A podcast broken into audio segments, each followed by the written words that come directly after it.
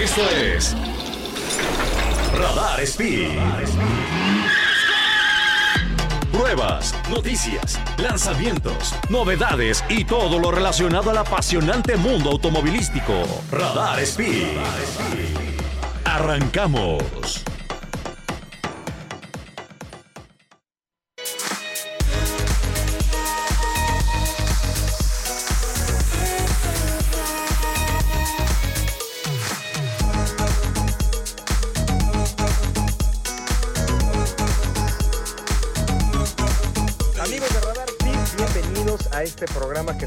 Hacer desde Veracruz. Les habla su amigo Fercho Urquiza. Estoy aquí con Sergito Peralta. ¿Cómo estás, mi Sergio? ¿Cómo están? Yo muy contento, con mucho calor, mucha humedad. Espero que ustedes estén igual de contentos. Estamos ya listísimos para la carrera panamericana, que ahorita les vamos a ir contando cómo ha ido lo que hemos vivido en estos últimos días. Así es, amigos. Estamos, como ya les dije, en Veracruz, eh, aquí en el puerto. Ya a punto de arrancar la carrera, si ustedes están escuchando este programa el día jueves, eh, literalmente estamos a unas horas de arrancar la carrera panamericana y por eso estamos haciendo el programa desde acá. Y pues les platicamos un poquito de la experiencia, eh, porque nosotros este año vamos como competidores. Vamos eh, en el auto número 290, es un Porsche eh, 914 año 1972, 2 litros de la categoría histórica A ⁇ y pues para empezar creo que es importante definir eh, y hablar un poquito de las categorías diferentes que existen en esta carrera. Eh, hay todas las categorías que se imaginen, de verdad creo que son creo, 10 o 9 categorías, no me acuerdo exactamente, pero hay desde autos con motores de menos de 1300 centímetros cúbicos, es decir, motores más chiquitos que 1.3, como un Austin Mini o como vehículos como un Morris. Y después de ahí te vas subiendo a la categoría A, que son motores, me parece que hasta 1600, 1800 centímetros. Y de ahí sigue la categoría nuestra, que es la histórica A, que son motores de hasta 2000 centímetros cúbicos o 2 litros. Y ahí es donde entramos nosotros. Eh, actualmente esa es la categoría más nutrida. Hay, me parece que 7 u 8 coches, ¿no? Mi search. Sí, exacto. Hay por ahí un Alfa Romeo impresionante. Eh, tenemos por ahí también un bochito que anda bastante, bastante duro. Otro competidor es uno como el nuestro, Sí. un 914. También debe ser 72, 74 por ahí, que también andan muy bien. Anda por ahí un Volvo de unos cuates ingleses o suecos, no me acuerdo, europeos. Este, BMW 2002. un BMW 2002. Así que tenemos buena competencia. Gran, gran este, eh, categoría en la que estamos nosotros. Eh, la vamos a tener peleadita igual que el año pasado. El año pasado estuvo muy chistoso porque la primera mitad de la carrera tuvimos a uno de los competidores que era nuestro coco máximo. Eh, después cambió nuestro competidor, nosotros nos mantuvimos ahí en, los primeros puestos, pero después nuestro rival más fuerte se convirtió en el Alfa Romeo, entonces siempre tuvimos a alguien persiguiéndonos bien cerquita, pero siempre tuvimos presión, lo cual es muy bueno, porque quiere decir que hay un gran, gran nivel en la categoría, y eso siempre es un reto, y los retos siempre son divertidos, ¿no? Porque si no, qué flojera ir solitos hasta adelante y que nadie te ponga ni un pero. Eso siempre se vuelve aburrido y justo parte del chiste de estas carreras es esta competitividad sana en donde todos quieren ganar, pero al mismo tiempo todos quieren que sus rivales terminen. Hablando un poquito de las categorías más grandes, eh, después de la A, que es la nuestra, sigue la categoría B, que es una categoría de autos de 6 cilindros, de entre 2.4 litros más o menos. Eh, entonces ahí entran Porsches 911, entran Datsuns, entran eh, todo tipo de vehículos de 6 cilindros en línea y en B. Y de ahí seguiría la B que ya son Porsches de 3.8 litros, coches de cerca de 400 caballos de fuerza, impresionantes, eh, con transmisiones, algunos de ellos secuenciales, con llantas semislicks muy anchas. Son vehículos que en algunas ocasiones incluso llegan a ganar tramos absolutos de la carrera por su habilidad para frenar y para curvear. Y de ahí ya seguirían los vehículos 8 cilindros, los C, que esos son Mustangs, Camaros, eh, prácticamente vehículos de chasis de línea, pero con todas las modificaciones eh, pertinentes para poder competir. Y de ahí seguiría ya las categorías de turismo. Turismo mayor, y turismo producción. Estas categorías son predominantes por eh, una marca de vehículos que se llama Studebaker y son autos extremadamente aerodinámicos con muchas piezas de fibra de vidrio muy aligerados y chasis semitubulares con motores V8 350 Chevrolet que prácticamente son el mismo motor que un NASCAR pero con todavía más potencia. Los NASCAR en México me parece que traen 420 y 450 caballos de fuerza y estos traen cerca de 700 en algunos casos. Son autos que cuando no les pones un límite límite superior de velocidad, superan los 300 kilómetros por hora. Actualmente ya en la carrera panamericana hay un límite y me parece que son 240 o 260 kilómetros por hora en donde ya están topados. Y hay algunos que son los bichos raros de la carrera. Aston Martin, un Ferrari 250, eh, el Mercedes Alas de Gaviota, que me gustaría que platicáramos un poquito de ellos, mi Sergio. Sí, por ahí también hay un Jaguar. Y estos, y estos, fíjate que extrañamente, bueno, no, la verdad es que no es nada extrañamente. Porque estos coches vienen de Europa, el Alas de Gaviota 300 SL, el Mercedes, el Jaguar, el Aston Martin, que además es right hand drive. Este, todos estos vienen directamente de Europa, algunos de Alemania, algunos de, Inglaterra, eh, otros de Suecia pero todos tuvieron broncas al llegar, entonces les fue haciendo tarde en el tema de la aduana. Entonces ahí veías a los equipos, eh, algunos muy estresados, algunos más relajados. En los días previos te los encontrabas en el bar del hotel echando unas chelas. Pues no, podían, no había mucho que pudieran hacer los, los ingenieros, la gente de los equipos de los coches que cruzaron el charco, pero poco a poco, a poco a poco han ido llegando. Hoy ya nos tocó ver al Aston Martin y al Jaguar, que son del mismo equipo. Ya todavía no nos toca ver el 300 SL físicamente, se me hace que todavía no llega. Ya había, ya había aterrizado en México, pero, pero pues no sé, no lo hemos visto por acá. Eh, el tema de la logística es brutal.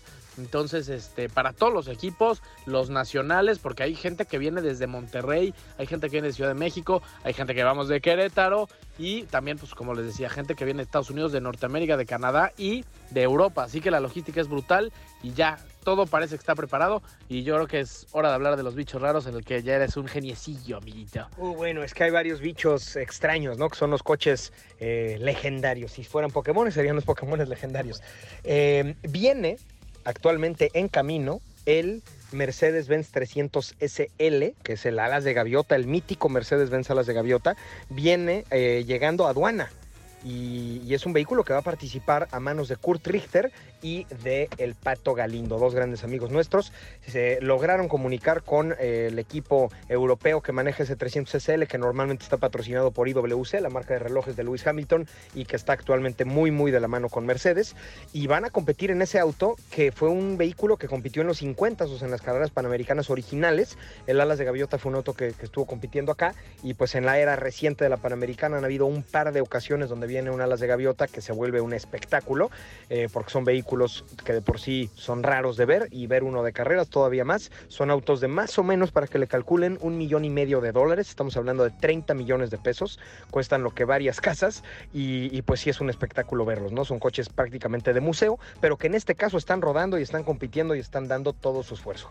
También tenemos un auto que es, a pesar de ser un tributo o una réplica, es uno de los autos más fotografiados de la carrera panamericana, que es el Ferrari 250 TR. Un un, testarrosa, pero no el testarrosa de los 80 que ustedes conocen, sino un testarrosa más antiguo con motor frontal que es un tributo, como les digo, la, carrocería es un, tributo a ese vehículo, pero en realidad el chasis y el motor son de un Ferrari F430 con conversión a caja manual y conversión a carburador. Es un vehículo espectacular porque tiene una potencia de coche moderno prácticamente sobre un chasis tubular y un diseño hermoso. Es un auto eh, que sin duda es de los favoritos y de los que más bonitos suenan. Y eh, por ahí hay un Aston Martin y un Jaguar, mi. Sí, no, impresionantes. Y aparte, el año pasado, ese Ferrari tuvo un incidente bastante duro con uno de los Studebakers, o si es Studebaker, el otro. El de Benito Guerra Papá. El de Benito Guerra Papá. En una llegada a un arco se hizo una fila un poquito larga, había una curva a la izquierda que estaba muy, que no se veía nada, era ciega completamente. Entonces, este, el, el Studebaker llega bastante duro y se encuentra con la fila de frente literalmente y no le quedó más que irse contra el Ferrari. Le pega durísimo en los cuartos traseros izquierdos, eh, como si fueran caballos o toros, y le dobla absolutamente todo impresionantemente ninguno de los dos se retira porque estos coches sí son piezas de museo, sí son coches viejitos, pero ah, como aguantan, están hechos para, para aguantar un recorrido de, toda la, de todo el, el país literalmente, entonces también aguantan varios guamazos.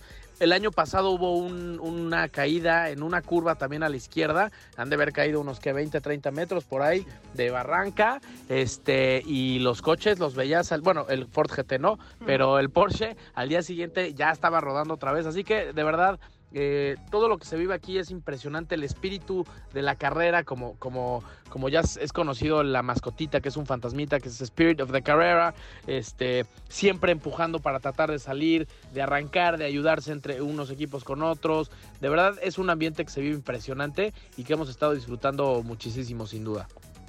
Totalmente, mi querido Serge. La verdad es que ya se vive el ambiente de Panamericana, ya se vive esta adrenalina de todos los competidores y asistentes. Eh, para todos los que les gusta la carrera panamericana, les avisamos que este domingo 16 vamos a estar pasando por Querétaro. Eh, vamos a llegar a Jardín Cenea más o menos a las 4 de la tarde. Les recomiendo que para tener la información exacta se metan a la página web de la carrera panamericana, en donde viene una eh, una pestaña que se llama Guía del Espectador y ahí van a poder ver exactamente por dónde pasamos y a qué hora y dónde se pueden poner para ver los coches. Pero los invitamos muchísimo a apoyar no solo al evento, sino a nuestro auto, el de Sergito y mío, que como ustedes saben, aparte de ser sus amigables y queridos locutores, también estamos compitiendo en esta edición, en el Porsche 914 que ya les comenté. Entonces, échenle porras al número 290, vayan a Jardín Cenea a las 4 de la tarde, es total y absolutamente gratuito, solamente lleguen y ahí van a poder estar con los pilotos, con los eh, autos, eh, con toda la organización. Va a haber venta de camisetas, de gorras. De verdad que se va a poner muy, muy bueno. Vayan a echarse un heladito con la familia a ver coches bonitos. Y pues nosotros aquí seguimos en Veracruz y en el siguiente segmento les vamos a contar de un pequeño contratiempo que tuvimos en nuestro vehículo, el cual no nos permitió hacer la práctica y la calificación del día de hoy. Teóricamente, hoy tenemos que haber subido y bajado un tramo aquí en Veracruz. No lo pudimos hacer y vamos a arrancar hasta el final de la categoría el día de mañana. Y esto es por una razón que les estaremos platicando en el siguiente segmento. No se despeguen, esto es Radar Speed, el programa de autos para todos por el 107.5 y no olviden seguirnos los pasos en redes sociales, arroba Sergio Urquiza, arroba Sergio Peralta S. Vámonos un corte y regresamos. Esto es Radar Speed. Éxitos que viajan a 107.5 kilómetros por hora. Radar en operación. Esto es Radar Speed. Mis estimados, bienvenidos de regreso a Radar Speed, el programa de autos para todos. Mi nombre es Fercho Urquiza y estoy aquí con Sergito Peralta. Hello, ¿cómo están? Gracias por seguir con nosotros. Este es el segundo bloque de este programa que estamos haciendo totalmente en vivo desde Veracruz. Estamos en la carrera panamericana y nos tocó cubrir eh, desde acá el evento y cubrirlo no solamente como prensa, sino desde arriba de uno de los coches. Así es, amigos, el día de hoy Sergito y yo estamos como competidores en la carrera panamericana en el auto número 290, el Porsche 914 eh, de la categoría histórica A+, un vehículo 2 litros, transmisión de 5 velocidades, 4 cilindros, de motor central, con el que afortunadamente quedamos campeones de esa categoría el año pasado, ¿no, mi Serge? Platícanos un poquito de qué sentiste de en tu primera participación en Panamericana ya como competidor, haberte llevado el trofeo de campeón. A ver, voy a decir la neta porque estamos entre cuates. Eso. La verdad es que el año pasado yo pensé que iba a ser un año o una carrera de aprendizaje, porque a mí nunca me había tocado navegar eh, profesionalmente, si así lo podemos decir. Eh, yo lo veía más como una experiencia increíble. Claro que vamos a participar competitivos, por supuesto, pero veía lejana la posibilidad de, de ganar, sobre todo teniendo en cuenta que el auto o el coche del 290 lo acabamos de armar este, con muy poco tiempo de anticipación, tomando en cuenta lo que se tarda un coche en, estar competitivo. Nos decían otros pilotos de mucha experiencia, de muchos años, que un coche campeón se puede llegar a tardar en, armarse dos años, porque el primer año lo usas de ¿no? De, de, pruebas y no le quedó esto, no quedó el otro, y ya para que lo logres ser campeón, sí son un par de añitos. Y entonces por eso, teniendo eso, eso como, como antecedente, yo pensaba que íbamos a llegar, que el coche nos iba a dar algunos problemillas, que obviamente se iban a cometer algunos errores humanos por, por el tema del aprendizaje, de ser novatos completamente en esta carrera, que además, y dicho por mucha gente de todo el mundo, es la carrera más demandante y más difícil en el mundo entero. Eh, es el rally más complicado, más difícil, con más rutas, con más duración, kilómetros, etcétera. Entonces yo lo veía bastante lejano, también tomando en cuenta la, experiencia de las otras tripulaciones. Y de repente empezamos, llegamos el primer día, este, lo nos fue bastante bien, segundo día podio, tercer día podio, cuarto día podio, quinto día podio, y así empezamos a ir día tras día logrando primeros y segundos lugares. Solo hubo un día que nos retiramos ahí por un tema de, una fuga de aceite en uno de los tramos favoritos de la mayoría de los realistas, incluido mi amigo Fechito, que es Mil Cumbres. Eh, de hecho, eh, los que tuvieron la oportunidad de ir por allá, eh, nos vieron pasar con el motor apagado y como es de bajadita parecíamos un, coche eléctrico.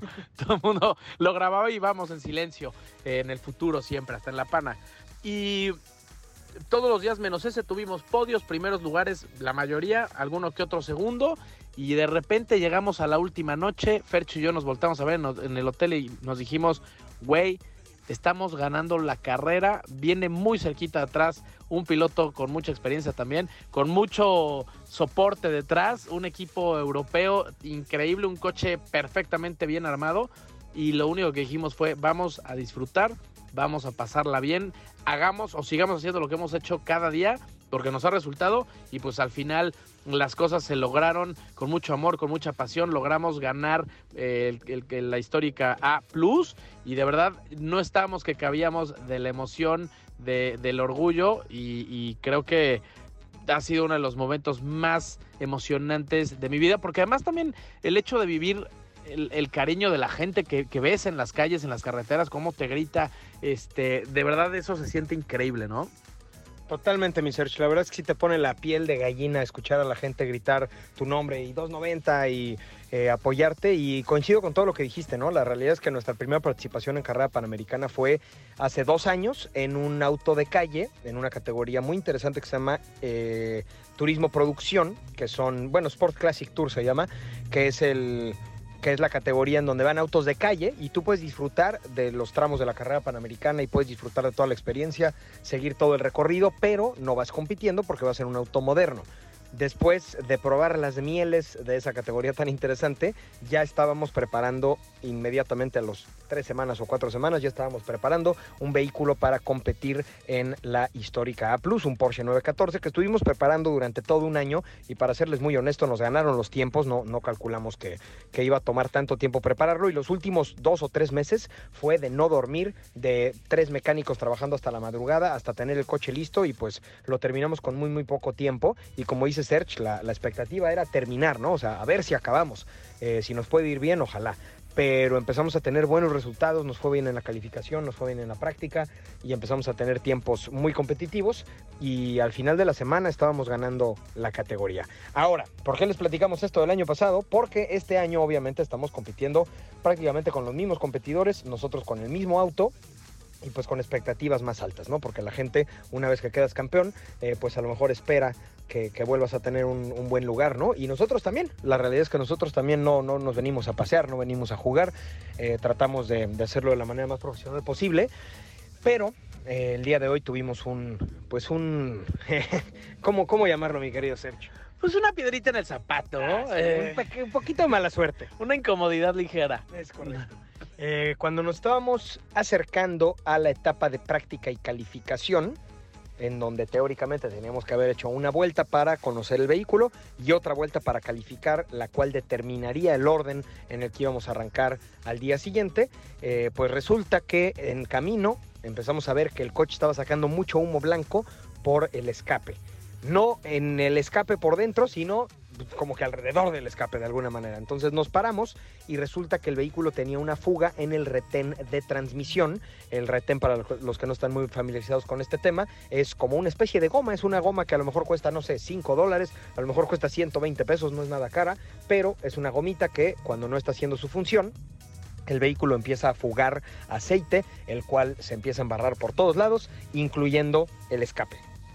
Y el escape, como ustedes se imaginarán, viene muy muy caliente y ese escape hace que el aceite pues se convierta en humo y el coche parece una locomotora. Y esto se vuelve muy peligroso, número uno, porque eso eventualmente se puede llegar a incendiar Y número dos, porque todo se embarra de aceite, incluyendo tus frenos, tu rin, tu llanta, absolutamente todo. Y pues puedes tener ahí una, un despiste si tú intentas darle con la llanta o el freno empapado en aceite, ¿no?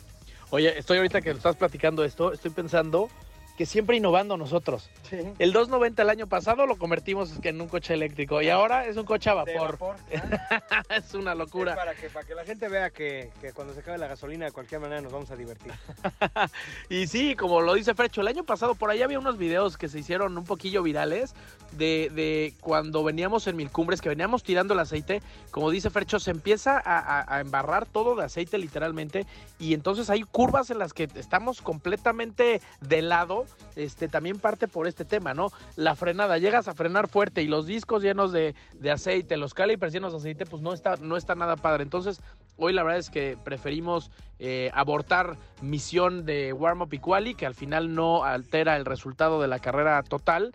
Este, por cuidar al coche y por cuidarnos a nosotros, porque sí, como ya, ya lo dijeron por acá, eh, puede llegar a causar un incendio o pudimos haber tenido un accidente más fuerte justo por pérdida de adherencia al piso, ¿no? Entonces, eh, preferimos pararlo, eh, consentir al nene que hizo berrinche, ya le estamos ahí, ya lo llevamos al doc y esperemos que en un rato podamos llegar a la, arrancada ceremonial, que es, que es más un, un tema de protocolo para la prensa, para la gente, que hay mucha gente que viene a visitarnos y, este, y pues ya mañana la salida real, que ya es eh, Veracruz, Oaxaca. Entonces esperamos tener ya el cochecito listo y al 100, porque sí queremos correrla completa, sí queremos defender el campeonato, hay mucha presión, pero también tenemos muchas ganas de divertirnos. Así es, mi querido Serge. El auto está en este momento siendo intervenido por nuestro equipo mecánico a cargo del equipo de Pro Rally, que son unos fregonazos, la verdad. Y pues están bajándole la transmisión, cambiándole el retén, ajustándole la horquilla de la transmisión, o sea, haciéndole mecánica que, que muchas veces en otros talleres se tardarían varios días en hacerle eso. Aquí lo hacen en horas porque existe la presión de tener que arrancar. Ahora, aquí existe opción A u opción B. Y esto lo van a ver ustedes seguramente en nuestras redes sociales. A las 7 de la tarde, o sea, en, un ratito, bueno, cuando ustedes estén escuchando este programa van a faltar algunos minutos para eso, eh, tenemos que cruzar el arco de meta en el auto. Si llega a quedar, lo cruzaremos en el auto. Si no queda el auto, lo cruzaremos a pie y el auto se le va a trabajar toda la noche para poder arrancar mañana. Eh, hagamos changuitos, crucemos los dedos de que sí quede para poder cruzar ese arco de meta como Dios manda eh, en la arrancada ceremonial aquí en Veracruz y poder irnos a dormir tranquilos de que el vehículo está listo para romper y patear traseros el día de mañana. Eh, esperemos que nos vaya muy bien amigos y pues en, esos, en eso estamos. La verdad es que es, por ahí dicen que los fierros no tienen palabra y estoy totalmente de acuerdo. Hay veces en donde pues por más que hayas preparado el vehículo y que traiga todo nuevo, de repente hay una piececita que a lo mejor fue la que no cambiaste, que esa es la que da lata. Afortunadamente fue algo menor, fue algo que se pudo reemplazar eh, con bastante facilidad.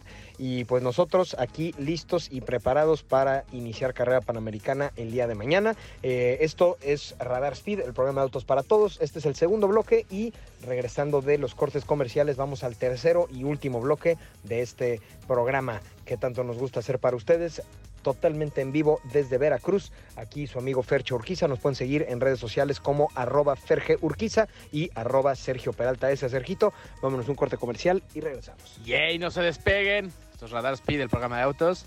Pertuti. Esto es Radar Speed.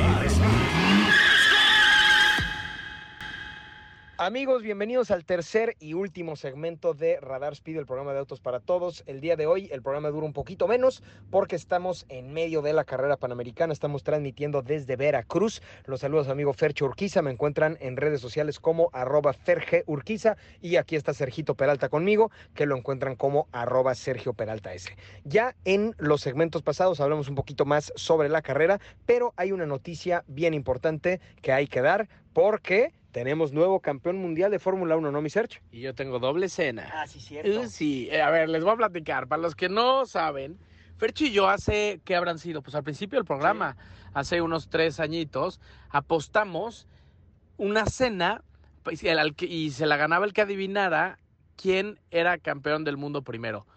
Fercho decía que Charles Leclerc, que estaba viviendo un gran, gran momento.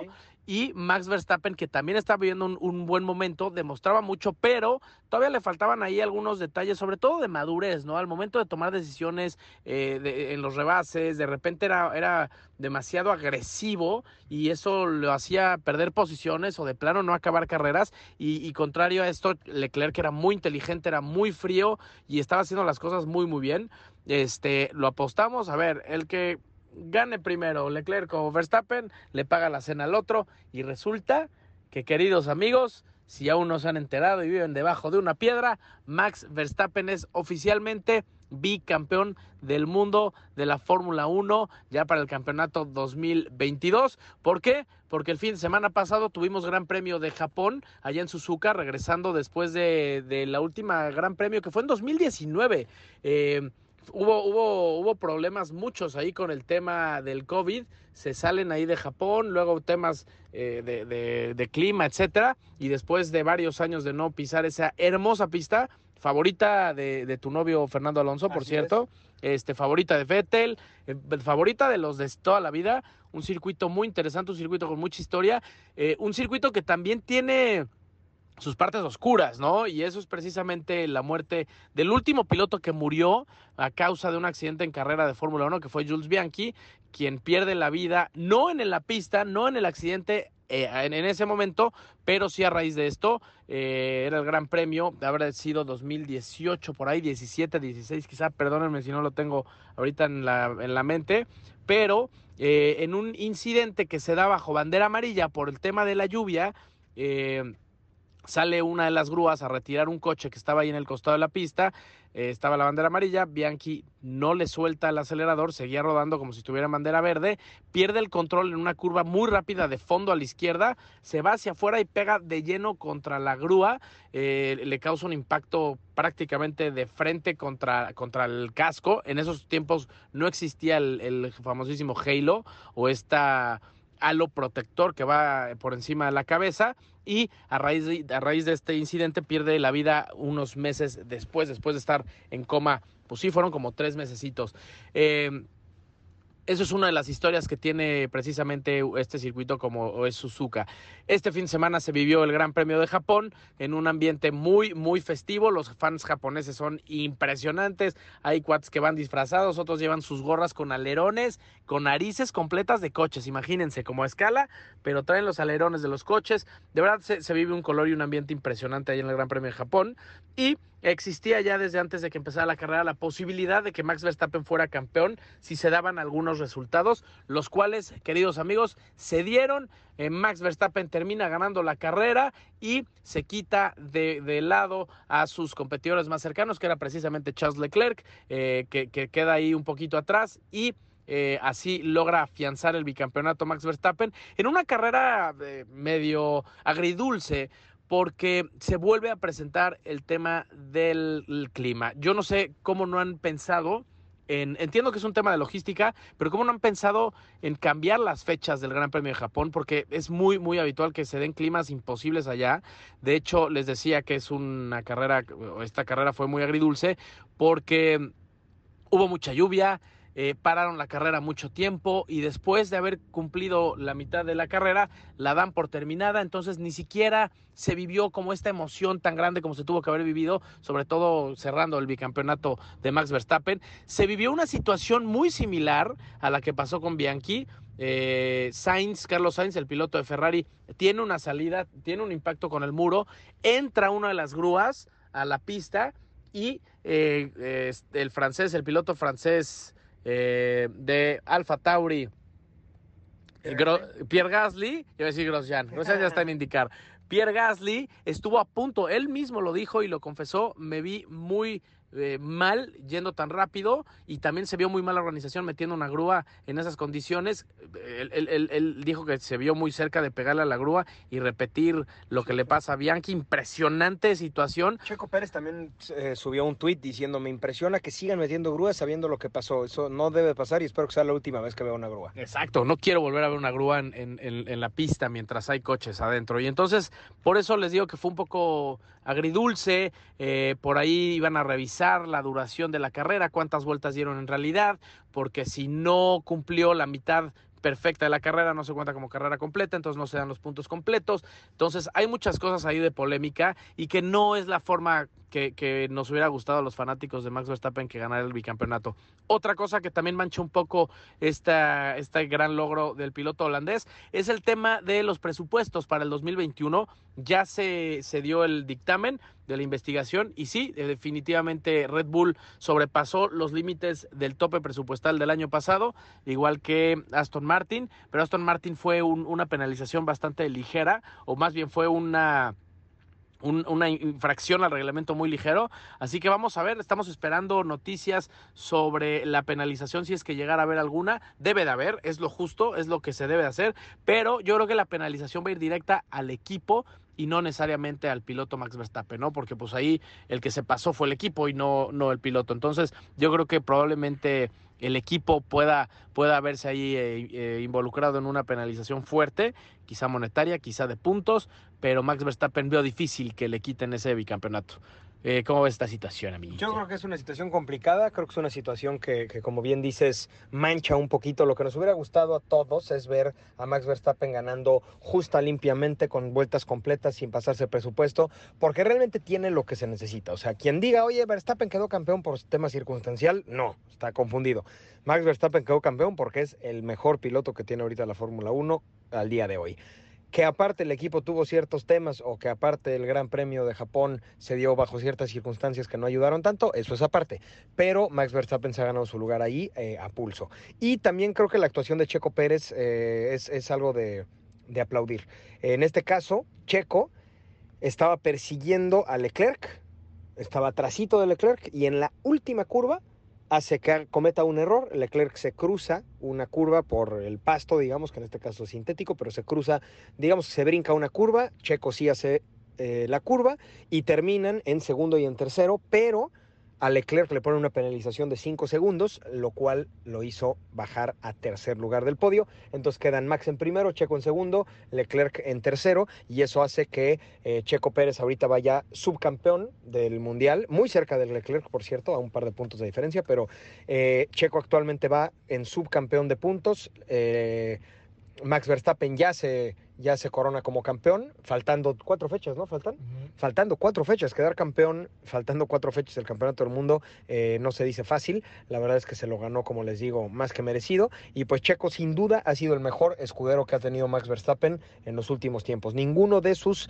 eh, coequiperos había logrado los resultados y la constancia que ha tenido Checo. Y creo que también eh, pues en el, en el, Gran Premio anterior, en donde tiene victoria, eh, demuestra y calla muchas bocas que estaban diciendo, no, es que Checo y es que no, no ha quedado bien y fue un error de Red Bull. A ver, compadre, o sea, no por un par de, de malas fechas significa que, que, todo se tira, ¿no? Eh, realmente Checo ha estado constantemente en el podio este año y eh, con un par de victorias, ¿no?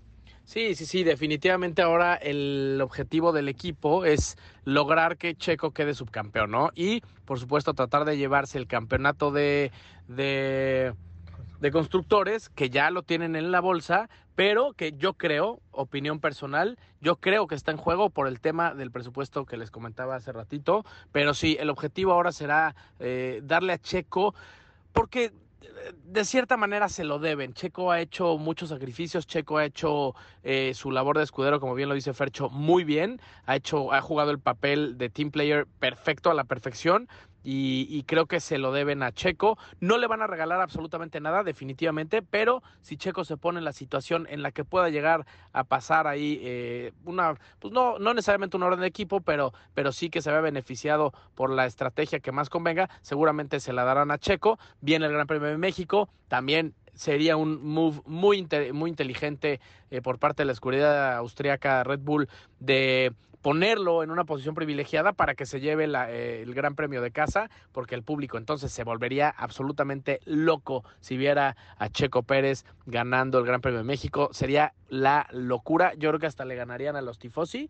En, de, en, Italia. ¿eh? Eso puede ser, ¿eh? y los tifosi tienen fama de ser los mejores fanáticos del mundo, pero eh, también como un apartado que, que quería comentar, en el Gran Premio de Japón vimos a una fanaticada extremadamente respetuosa, eh, contrario a quizá otros deportes como el fútbol o como, o como incluso las mismas carreras, en donde de repente los equipos agreden a los fanáticos de otros equipos, que eso está absolutamente incorrecto.